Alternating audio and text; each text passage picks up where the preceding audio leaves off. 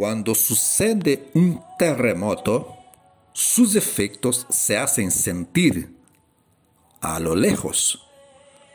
Así también es cuando sucede un avivamiento.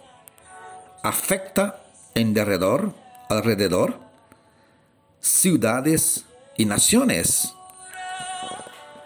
Entonces, el avivamiento explotó, reventó en Irlanda en, aquel, en aquellos años. Pero Inglaterra disfrutó de sus efectos. Spurgeon, por ejemplo, no fue el predicador del avivamiento, pero él fue tremendamente bendecido y usado en aquellos años, especialmente en 1859. En un sermón de él en aquel año, hablando sobre las grandes obras de Dios, él dijo así, escuchen, consideren el grande avivamiento que está sucediendo en Belfast. Belfast era, es la capital de Irlanda y sus alrededores, dijo. He seguido cuidadosamente y conversado con hermanos que estuvieron allí, en aquellos lugares. Y él dice, y estoy convencido, pese a lo que los enemigos puedan decir, que este avivamiento es una obra de gracia del Señor, que está haciendo maravillas allí. Ayer un amigo vino a visitarme y me informó que allí en Irlanda hombres muy bajos y mujeres perdidas de Belfast fueron alcanzadas por la obra del Espíritu Santo.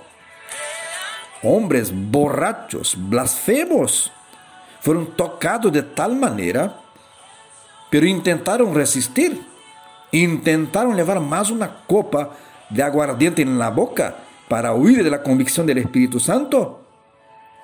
Y Dios los hizo doblar sus rodillas y fueron obligados a largar gritos terribles, desgarradores, pidiendo misericordia y orando fuertemente.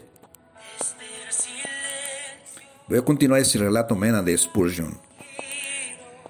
Salmo 85, versículo 6 dice: ¿No volverás a vivificarnos para que tu pueblo se regocije en ti?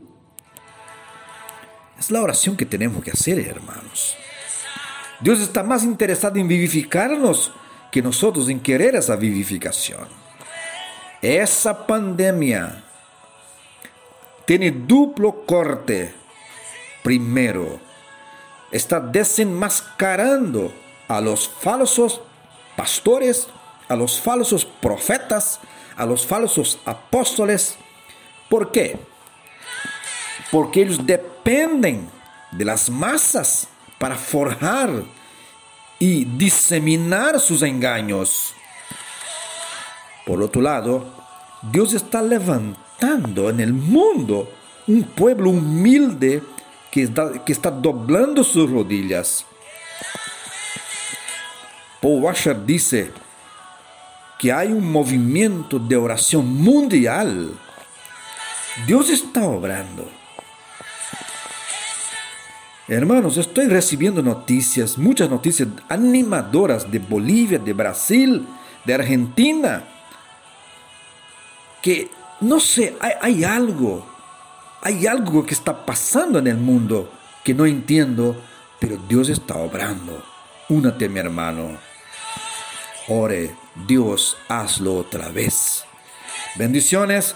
Les habla el misionero Geraldo Núñez en este martes 16 de junio de 2020, Santa Cruz, Bolivia.